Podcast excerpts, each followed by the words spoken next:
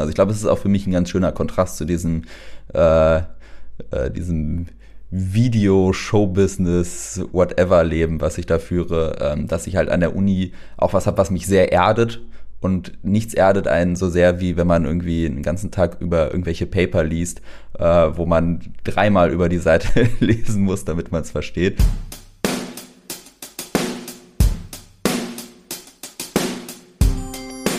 Herzlich willkommen, schön, dass ihr dabei seid. Das ist der Alumni-Podcast der Universität zu Köln. Hier sprechen kluge Köpfe. Ich heiße Nikolas Verhöfen. Ich bin selbst Alumnus der Universität zu Köln und darf hier als Host des Podcasts immer wieder spannende Persönlichkeiten treffen, die in Beziehung zur Uni Köln stehen. Und so habe ich auch heute wieder jemand extrem Spannendes bei mir. Jakob Bouton ist zu Gast. Der ist mit seinem YouTube-Kanal Breaking Lab durch die Decke geschossen und ganz nebenbei ist er auch noch Doktorand an unserer Uni zu Köln genauer genommen an der Mathematisch-Naturwissenschaftlichen Fakultät.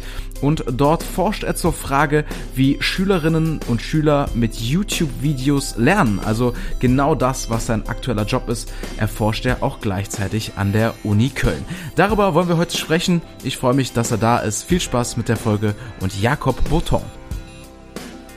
Dann starten wir rein in unsere nächste Folge. Ich freue mich sehr auf unseren nächsten Gast und begrüße ihn ganz, ganz herzlich. Wir sind bei Folge 8 und ich habe hier Jakob Bouton bei mir. Grüß dich, schön, dass du dabei bist. Hi, ja, vielen Dank, dass ich hier sein darf.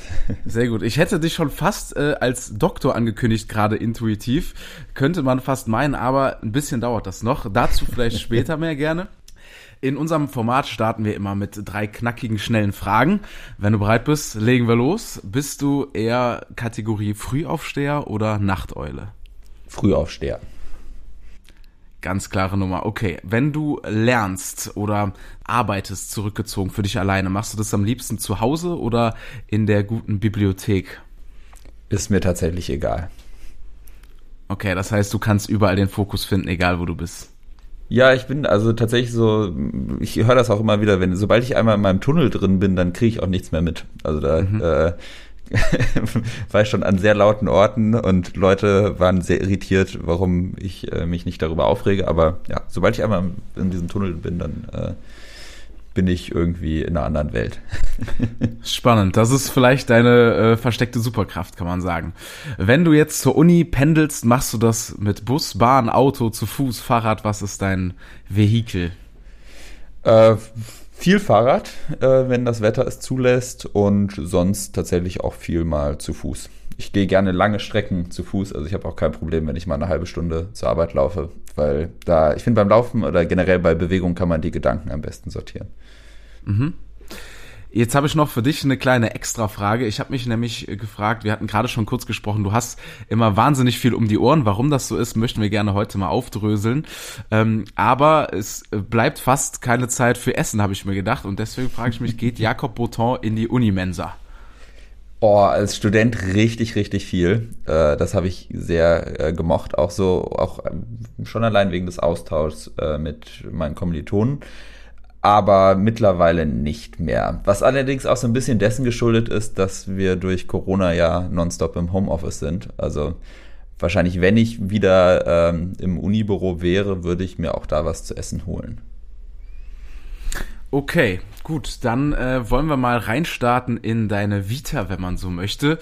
Äh, viele werden dich vielleicht sogar schon kennen, denn du hast einen sehr, sehr erfolgreichen YouTube-Kanal, der nennt sich Breaking Lab. Also vielleicht für die, die es noch nicht kennen, du machst so Wissensvideos auf YouTube, sagen wir mal für Schule oder Studium und, und ja, widmest dich komplexen Sachverhalten und versuchst sie dann vor allen Dingen verständlich darzulegen, gerade für bisschen jüngere Zielgruppe. Also ich habe da mal so Beispiele, wie hoch können wir bauen? Mit solchen Fragen beschäftigst du dich. Oder was, wenn wir alle vegan leben würden? Generell machst du auch viele Themen über äh, Energienutzung, um die Energiewende, welche Ressourcen kann man da nutzen?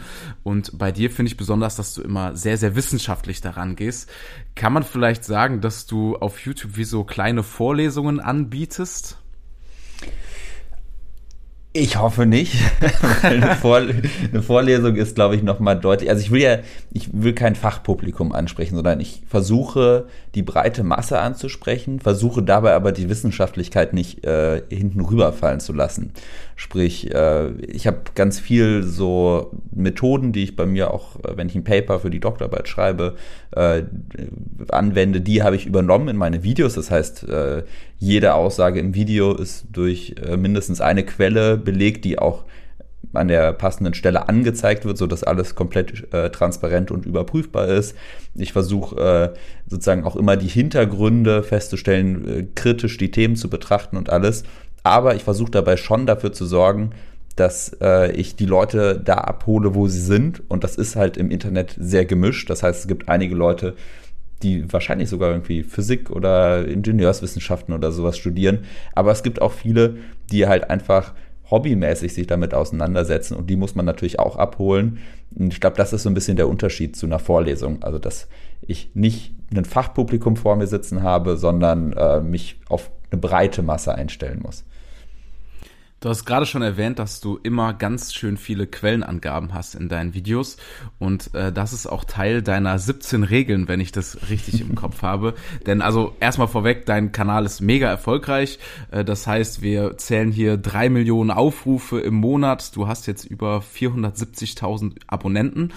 Aber ich finde es so besonders, weil den Kanal gibt schon länger. Ähm, so richtig durchgestartet ist er dann aber erst, ähm, als du das in die Hand genommen hast. Und ja, da kann man nicht von Zufall sprechen, weil du hast richtig YouTube, wie soll man sagen, wissenschaftlich eruiert oder vielleicht dekodiert sogar, wenn man so will. Du hast dich mit einer wissenschaftlichen Umfrage daran begeben, was wollen eigentlich die Zuschauerinnen und Zuschauer sehen. Genau, also ich habe äh, zusammen mit Professor André Breskis aus der Physikdidaktik äh, versucht mal zu analysieren, was macht denn ein gutes Wissensvideo aus Sicht der Zuschauerinnen und Zuschauer aus. Und äh, daraus haben wir dann abgeleitet 17 Regeln. Ähm, der Fragebogen war deutlich umfangreicher. Und äh, genau, das ist sicherlich ein Schlüssel, der dazu geführt hat, dass der Kanal ganz gut läuft. Ich glaube ehrlich gesagt, da sind immer, da spielen natürlich immer viele Aspekt, äh, Aspekte mit rein, ähm, dass das sozusagen gar kein Zufall ist, würde ich auch nicht sagen, aber äh, wir haben zumindest dafür gesorgt, dass die Statistik deutlich äh, freundlicher auf uns hinabschaut und äh, wir höhere Chancen haben, dass die einzelnen Videos ganz gut funktionieren. Aber genau das Stichwort Statistik, ist das, glaubst du, dass man alles irgendwie so planen kann und irgendwie wissenschaftlich vorhersagen, ich sag mal fast wie am Reißbrett irgendwas entstehen lassen?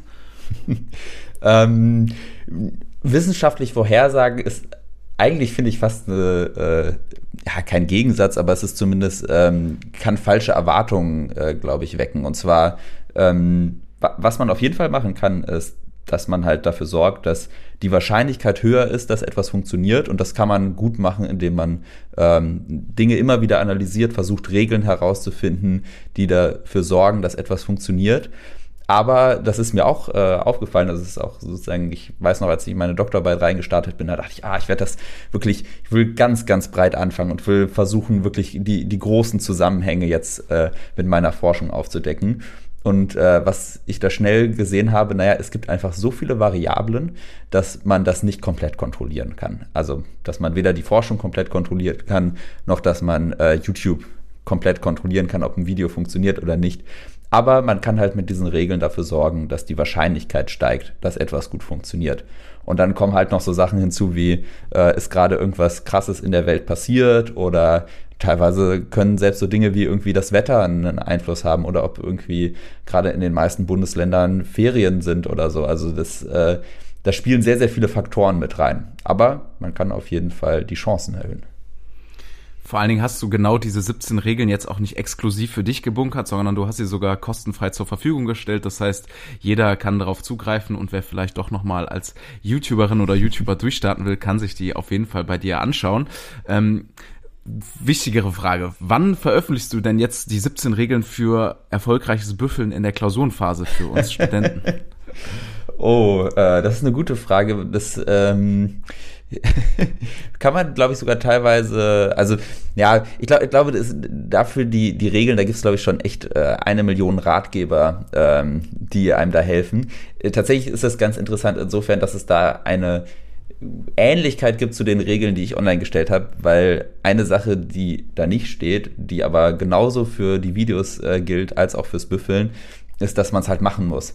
Und ich glaube, das ist tatsächlich die größte Schwäche, die äh, die meisten Leute haben, wenn sie an Dinge rangehen. Das ist halt, und ich verstehe das auch vollkommen, es ist oft schwer, so den Schweinehund zu überwinden, dass man diese Regeln dann anwendet. Also ob es jetzt sei, ich habe irgendwie eine neue Lerntechnik, die bedeutet, okay, ich äh, gehe sehr systematisch daran, mir Dinge einzuprägen. Da gibt es ja wirklich unfassbar viele Methoden, ob ich äh, versuche, mir über äh, Geschichten äh, irgendwelche äh, Formeln oder sowas zu merken ähm, oder mit äh, Bildern im Kopf arbeite oder sowas. Aber das erfordert eine gewisse Mühe und gerade am Anfang ist diese Mühe oft sehr, sehr hoch.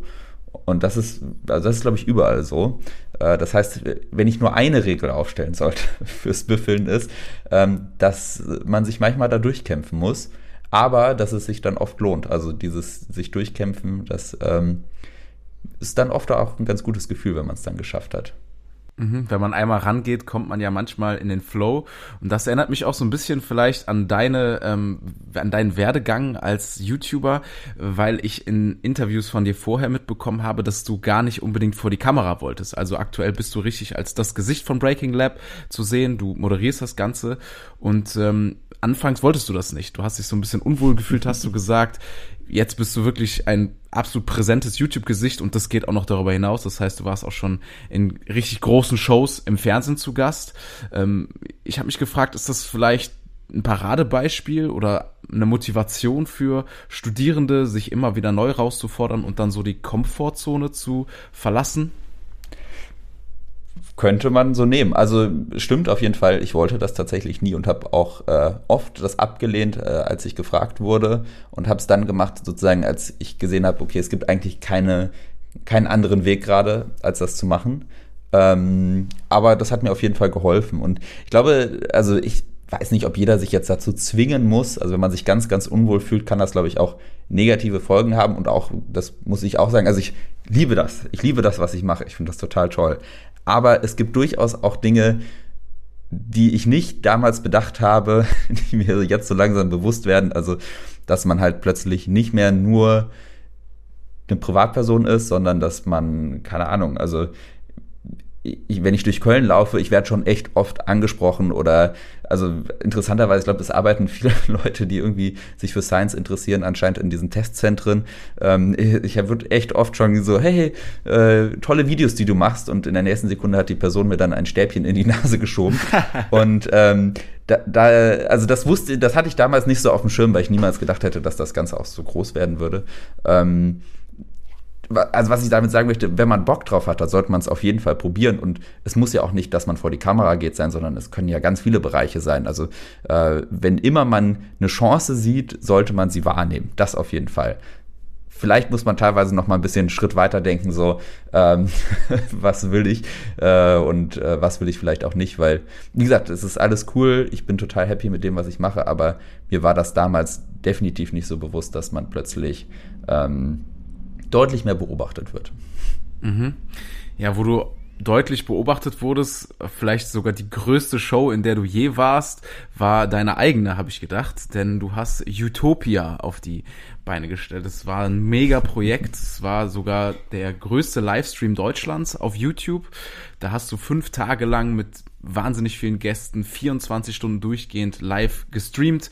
Es ging um Nachhaltigkeit vor allem und das hast du alles selbst initiiert, konzipiert und ja, zum Teil dann auch moderiert damit verbunden mit so einer Riesenveranstaltung, da hängen ja viele, viele Leben, hätte ich fast gesagt, dran, also viele Menschen, die da mitarbeiten, also große Verantwortung und auch ein gewisses Risiko. Ähm, und, und wenn ich jetzt so mit dir spreche, wirkst du trotzdem wie einer, der jetzt mit mir durchs Hauptgebäude schlendert und dann eben in der Mensa Schnitzel mit Pommes isst. Gib uns doch mal ein Stück von deinem Mut ab. Woher hast du den Antrieb gehabt, so ein Riesen, also ein Mammutprojekt anzugehen? Wie, wie kann man so ein Macher werden wie du? Auch da wieder einfach angefangen. Also das Ganze ist wirklich auch viel, viel kleiner gestartet. Ich hatte die Idee, ich möchte so ein Selbstexperiment machen, wo ich äh, unter einem, einer großen Kuppel oder einem großen Zelt lebe mit Pflanzen, die meinen Sauerstoff produzieren und ähm, habe dann recherchiert und bin auf so Projekte wie Biosphere 2 in den USA gestoßen und äh, kam relativ schnell zu dem Punkt, wo klar wurde, okay, das ist gar nicht so einfach. Und äh, daraus kam dann auch diese Message, naja, mit allem Geld der Welt, wir können unsere Erde nicht ersetzen. Das heißt, wir müssen besser auf sie aufpassen. Und das ist ja eigentlich auch die viel wichtigere Message. Und dass es so groß geworden ist und äh, auch so viele Leute dann dabei waren und so, das äh, hat sich so ergeben. Also es ist echt äh, nicht so gewesen, als hätte ich von Anfang an gewusst, okay, ich starte jetzt irgendeine XXL-Sache. Und ähm, deswegen weiß ich gar nicht. Also ich hatte ich meine, ich hatte auch immer einen stark, starke Partner an meiner Seite, irgendwie äh, mit der Produktionsfirma, mit der ich eh äh, zusammenarbeite und mit den ganzen Leuten aus meinem Team. Ähm, das heißt, das hat auf jeden Fall geholfen. Und wahrscheinlich hat es auch ein bisschen geholfen, dass ich gar nicht so sehr über die Konsequenzen nachgedacht habe, was passiert, wenn es schief geht. Ähm, das heißt also, das ist wirklich dieses Losgehen und nicht zu sehr daran denken, was ähm, in ganz, ganz weiter Zukunft passieren könnte oder wie groß es werden könnte. Also oft auch klein starten ist, glaube ich, immer äh, eine gute Idee, wenn man Projekte macht. Das äh, ist tatsächlich ganz oft im, bei mir schon so gewesen. Auch, also davor habe ich auch so Projekte gemacht wie Wir gegen Corona. Das war tatsächlich der allererste Livestream, den ich äh, jemals gemacht hatte, der auch eigentlich relativ klein gedacht war und äh, plötzlich, und es war halt zur Anfangszeit von Corona, als gerade der Lockdown losging, äh, haben so Leute wie Jens Spahn, die wir einfach mal so random angefragt haben, zugesagt. Und ähm, da hat sich dann auch wieder gezeigt, dass plötzlich aus solchen Dingen dann was viel Größeres werden kann. Und ähm, genau, also die, die Regel Nummer eins, glaube ich, bei mir ist einfach mal losgehen und machen und auch aus Überzeugung machen. Also das ist vielleicht auch noch wichtig. Äh, ich habe die Sachen immer gemacht, weil ich die Ideen cool fand oder weil ich dachte so, ah, das ist jetzt was Richtiges und Wichtiges. Ähm, was du schon meintest, so mit dem, ah, viele Leute hängen da dran und irgendwie groß. Ich habe nie daran gedacht, ah, ich möchte jetzt den größten Livestream machen oder so. Ehrlich gesagt war, also die, die Zahlen haben wir ja von YouTube dann erst im Nachhinein bekommen, dass es äh, so, ein, so ein großer Livestream war. Ähm, zwischenzeitlich hatte ich das Gefühl, das ist gar nicht so groß, ähm, weil wir auch auf ganz vielen Kanälen verteilt waren. Ähm, das heißt, äh, also aus den richtigen Ansätzen handeln hilft, glaube ich, auch, weil ähm, das motiviert einen auch extrem, dann das Ganze durchzuziehen. Bist du jemand, der dann auch daran denkt, sich mal selber auf die Schulter zu klopfen? Weil du hast äh, im Rahmen von YouTube ja richtig schön gesagt, ihr wollt ähm, in dieser Veranstaltung nicht mit dem mahnenden Finger auf andere zeigen, sondern ihr wollt applaudieren für Dinge, die gut sind. Und ich finde, man vergisst gerne mal für sich selbst auch zu applaudieren, wenn man ja jetzt sich auch mal selbst feiern nach einer Klausur. Also denkst du daran auch mal für dich selber zu applaudieren oft genug? Hm, ja, ich glaube, also ich habe so eine Philosophie für mich, ähm, dass, äh, also, okay, die Philosophie, das äh, kommt aus dem amerikanischen Jay Shetty, ist, äh, ist so ein Autor, der hat ein ganz interessantes Buch geschrieben, äh, Think Like a Monk. Und äh, da spricht er über Loving Kindness. Und äh, das ist ganz interessant, weil da geht es darum, dass man eine gewisse Dankbarkeit für alles um einen rum verspürt. Also ähm, für, für das, was man selber macht, dass man die Möglichkeit hat, solche Dinge wie Utopia zu machen, ähm, aber gleichzeitig auch für die Leute, die, mit denen man zusammenarbeitet, auf die man trifft, äh, ob es jetzt immer auf den ersten Blick gut oder schlecht ist. Und das ist was, was ich versuche sehr zu leben. Also ich versuche immer dankbar zu sein für die Leute um mich rum. Ähm, und zum Beispiel nach Utopia äh, feiern wir zusammen mit, mit all den Leuten, die halt auch so viel äh, Herzblut und Schweiß da reingesteckt haben. Und äh, das gibt mir dann wieder ganz viel. Und das ist, glaube ich, tatsächlich was, wo ich sozusagen mein, mein kleines Schulterklopfen immer habe, wenn ich das Gefühl habe, hey, ich bin gerade, ich bin gerade dankbar und ich habe das Gefühl, ey, hier sind Leute zusammengekommen und haben was Tolles gemacht. Und das gibt mir dann ganz viel. Und das fühlt sich, glaube ich, dann wie so ein Schulterklopfen an.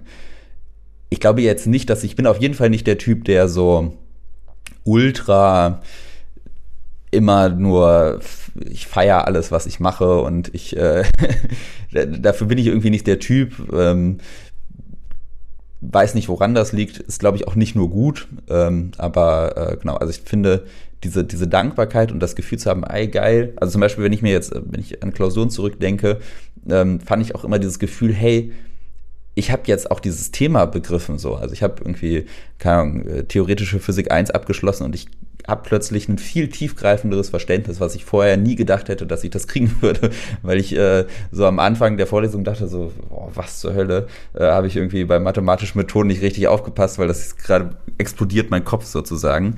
Ähm, und dieses Gefühl am Ende, dass man da äh, was erreicht hat, äh, das war für mich immer ein sehr, sehr schönes Gefühl und ich glaube, das könnte so das Schulterklopfen sein. äh, was man braucht. Bisschen konträr zu diesem Schulterklopfen sind manchmal YouTube-Kommentare. Also du hast ja eben schon erwähnt, dass du deutlich mehr in der Öffentlichkeit stehst und ich glaube, man kriegt nirgendwo auf der Welt so direktes Feedback, unmittelbar, teilweise auch sehr detailliert und auch nicht immer freundlich in den YouTube-Kommentaren. Es ist bestimmt auch manchmal hart. Hast du da irgendwie einen Umgang mitgefunden oder was hast du gelernt allgemein im Umgang mit Kritik dadurch? Auf der einen Seite muss man es, glaube ich, erstmal differenziert betrachten. Ähm, also wenn jemand äh, einfach nur schreibt, hey, du bist voll der Arschloch oder äh, das Arschloch oder ähm, ich habe teilweise wirklich absurde Kommentare erhalten, so äh, von was für, also teilweise habe ich die Organisation noch niemals gehört, von denen ich alles schon bezahlt werden soll. Ähm, witzigerweise ist übrigens auch ein lieber, äh, beliebter Kommentar immer, dass Leute schreiben, ja, äh, hier, das wird von meinen äh, äh öffentlich-rechtlichen Geldern bezahlt. Und ich denke mir so, Schön wäre es, wenn ich von denen Geld kriegen würde. Aber ähm, ich glaube, sozusagen die Kommentare, die kann man, kann ich persönlich super gut ausblenden. Also das juckt mich auch gar nicht, auch wenn jemand irgendwie mein Aussehen scheiße findet oder so. Äh, das ist mir wirklich völlig egal und geht auch komplett, also hier rein, da raus. Ähm, schwieriger wird es, glaube ich, wenn es so inhaltlich wird, dann bin ich immer jemand, dass ich, also ich diskutiere dann gerne. Und äh, ich finde das eigentlich auch eine gute und wichtige Sache und habe das, äh, praktiziere das eigentlich auch ganz gerne. Äh, nur die Menge sorgt irgendwann dafür, dass es gar nicht mehr realistisch ist, dass man sich mit allen Leuten auseinandersetzen kann und über, äh, also so in die Tiefe auch immer wieder den eigenen Punkt erklären kann, warum man jetzt zum Beispiel äh, nicht glaubt, dass, ähm, keine Ahnung, äh, Perpetuum mobile irgendwie realistisch ist oder sowas. Ähm, und das ist was, wo ich einfach gemerkt habe für mich, okay, da muss ich manchmal mich distanzieren und sagen so, da, also gibt ja, das ist auch wieder ein Vorteil in den Kommentaren, da können ja dann auch wieder andere Leute drauf antworten, ähm, weil bei der Menge wird man irgendwann da einfach nicht mehr her, also man, man, man schafft es nicht.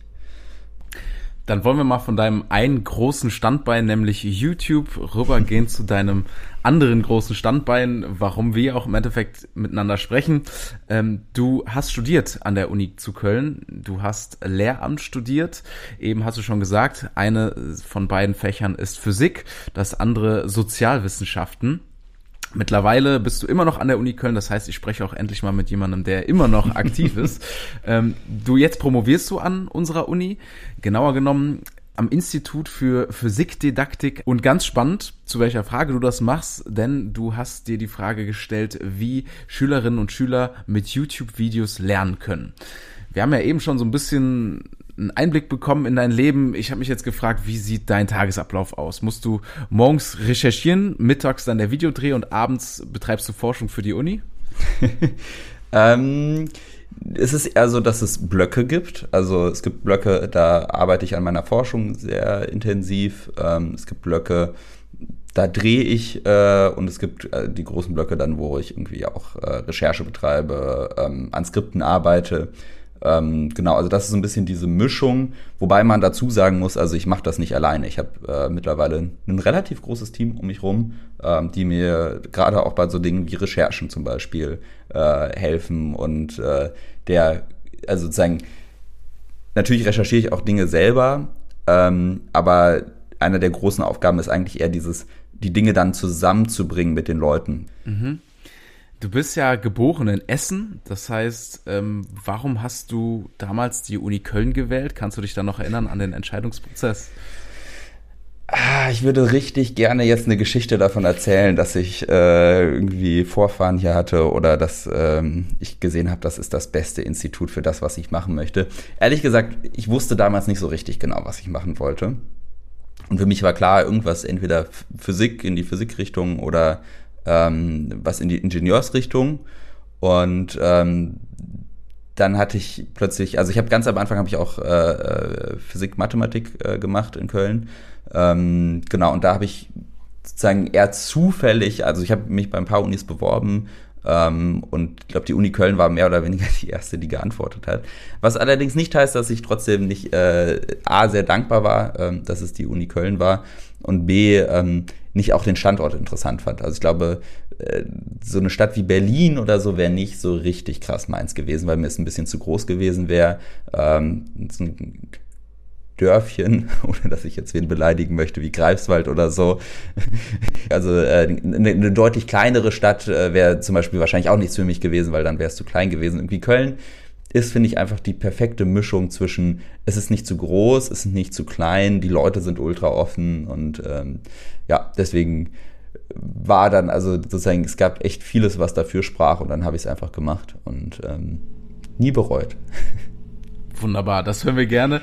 Wie schon gesagt, die meisten Gäste muss ich dann fragen, wie war deine Zeit an der Uni rückblickend? Bei dir kann ich jetzt mal fragen, wie schaust du aktuell auf deine Zeit an der Uni?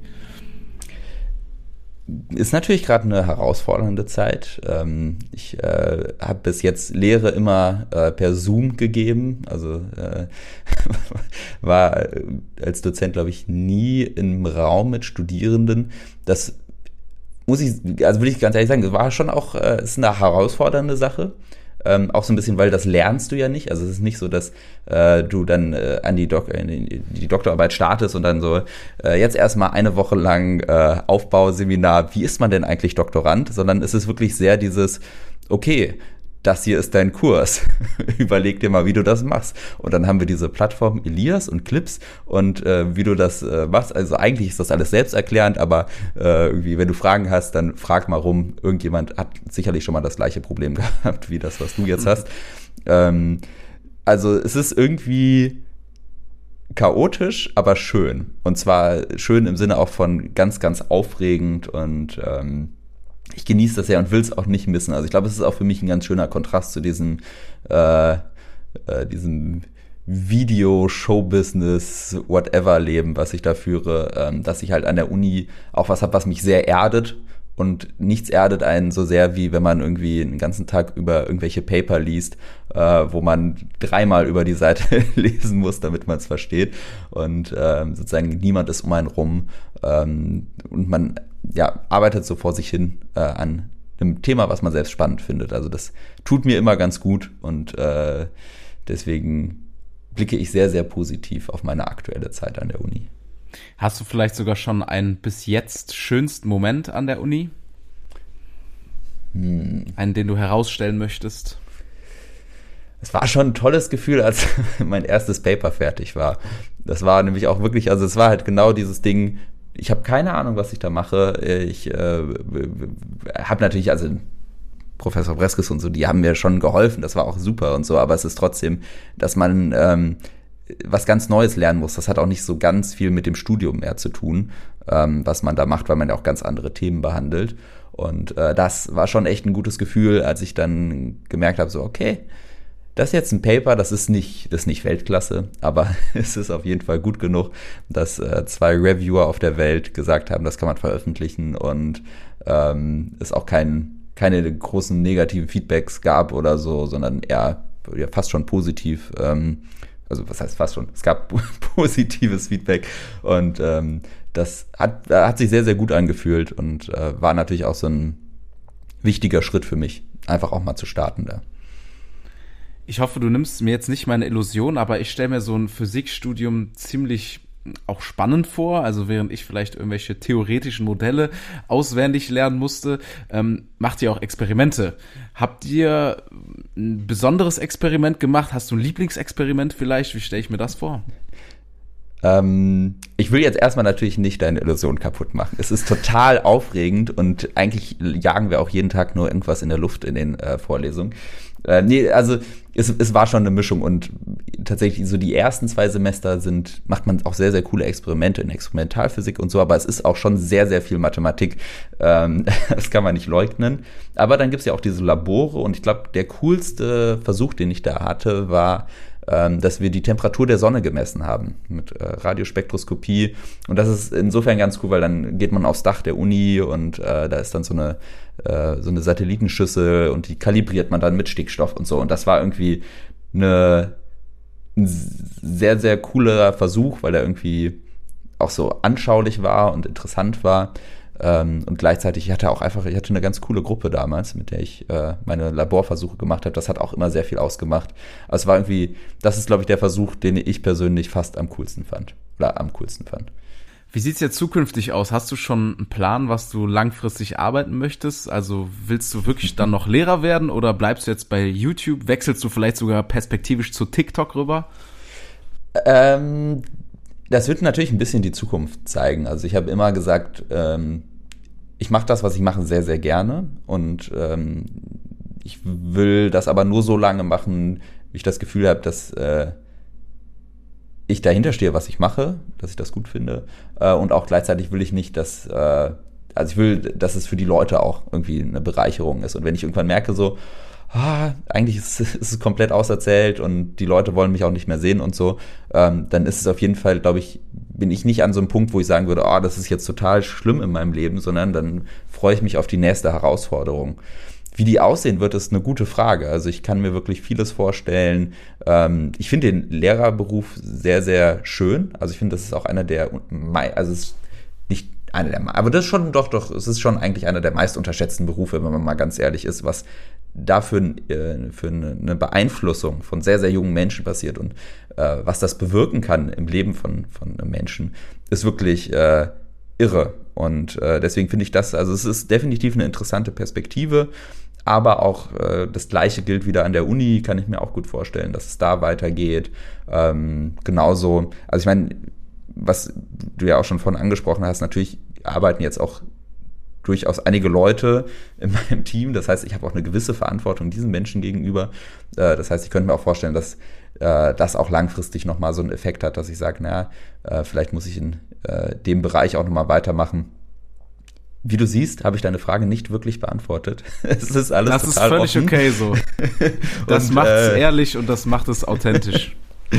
wir, wir werden mal schauen, wo es hingeht. Sehr schön, das geben wir ja auch immer gerne an die Hand, dass äh, ja auch sehr, sehr erfolgreiche Menschen oft gar nicht wussten, wo es lang geht und deswegen äh, freue ich mich fast immer, wenn ich Gleichgesinnte finde, die auch nie so richtig wissen, die keinen Plan am Reißbrett haben. Bevor wir äh, gleich zum großen Ende unserer Folge kommen, äh, als abschließende Frage würde mich interessieren, woran forschst du gerade? Welche, welches Thema steht als nächstes an? Ähm, also gerade bin ich so im Abschluss äh, von äh, einem Paper, wo es um parasoziale Interaktion geht. Da geht es darum, dass, ähm, also es kommt aus der Fernsehforschung ganz ursprünglich, ist ein ziemlich großes Ding in der Werbeforschung und im Endeffekt geht es darum, dass wenn ich irgendwie Konsum Video konsumiere, ob das jetzt im Fernsehen ist, ob das jetzt auf YouTube ist oder Instagram oder sonst was, ähm, dann baut man immer eine gewisse Beziehung zu den Personen auf, die man sich da anschaut. Und das führt dazu, dass man das Gefühl von Interaktion hat, ohne dass eine wirkliche Interaktion stattfindet. Und das wusste man damals schon irgendwie, wenn, äh, also zum Beispiel, wenn äh, so ein Newsreader ähm, im Fernsehen, wenn die irgendwie eine Erkältung hatten oder so, ähm, dass äh, sich einige Leute wirklich Sorgen um deren Gesundheit gemacht haben, weil sie irgendwie das Gefühl hatten, ich habe eine sehr, sehr starke Beziehung zu der Person. Und äh, in der Werbebranche wird das natürlich total gerne eingesetzt, weil man äh, herausgefunden hat, dass man darüber viel besser Dinge verkaufen kann. Das ist so im Endeffekt die Grundlage von diesem ganzen Influencer-Marketing. Und ich habe mich gefragt, ähm, kann man das Ganze nicht auch auf Lernen übertragen? Also kann ich durch eine stärkere äh, Beziehung, ähm, stärkere parasoziale Beziehung äh, auch dafür sorgen, dass der Lerneffekt größer ist? Und äh, genau, das untersuchen wir jetzt gerade. Es gibt, äh, soweit wir das herausgefunden haben, nur ein einziges Paper dazu, wo das mit Kleinkindern schon mal gemacht wurde, äh, wo sich gezeigt hat, dass äh, dieser Lerneffekt auf jeden Fall größer ist. Und ähm, genau, jetzt gerade sind wir in der Auswertung von den Daten. Und wenn das passiert ist, dann haben wir noch äh, so ein großes Projekt. Wir wollen äh, so eine Kombination aus Eye-Tracking und Emotionsdetektion, äh, wo dann auch geht es um, so, ja, geht's um im Endeffekt so neuronale Netze, die auswerten, ähm, wie Leute Videos schauen. Und ähm, das ist so ein größeres Tool, was wir entwickeln wollen, um diese Analysen zu verbessern.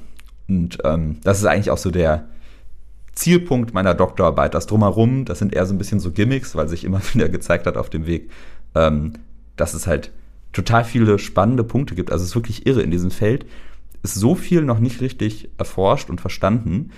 Dabei ist es halt so unfassbar relevant, weil es halt unser Leben äh, momentan ja super viel beeinflusst. Es wird ganz, ganz viel Video konsumiert. Ähm, umso wichtiger ist es eigentlich, dass da, dass da noch mehr aufgedeckt wird. Und das ist das, was, glaube ich, auch gerade bei mir so ein bisschen dazu führt, dass ich in so vielen Richtungen unterwegs bin. Klingt extrem spannend. Ganz, ganz viel Erfolg schon mal dabei. Und viel Erfolg für unsere letzte Aufgabe. Jakob, beschreib doch bitte deine Zeit an der Uni Köln in drei Worten. Mhm, okay, drei Worte. Großartig, inspirierend und fordernd. Sehr schön. Jakob, ich bin mir sehr, sehr sicher, dass du noch zukünftig viele äh, Kinderleben und vielleicht auch Menschenleben prägen wirst. Von daher, äh, ja, ein Lehrer einer ganzen zukünftigen Generation. Richtig schön, dass du bei uns warst. Vielen Dank, dass du dir die Zeit genommen hast. Ja, vielen Dank, dass ich hier sein durfte und äh, ich freue mich natürlich auf die weiteren Folgen von euch. Und auf die freuen wir uns natürlich auch. Deshalb lohnt es sich auf jeden Fall, diesen Kanal zu abonnieren auf der Plattform, wo ihr ihn gerade hört, denn es folgen noch sehr spannende Gäste. Wir haben noch ein paar Persönlichkeiten in der Pipeline, die höchst interessant sind. Von daher gerne ein Abo dalassen, checkt uns mal aus auf kölnalumni.de und werdet vor allen Dingen auch Köln-Alumni-Mitglied. Das lohnt sich. Ich bedanke mich an der Stelle nochmals bei Jakob Bouton. Ein sehr schönes Gespräch und ich freue mich, wenn ihr bei der nächsten Folge wieder am Start seid. Wir hören uns, macht es gut und bleibt gesund.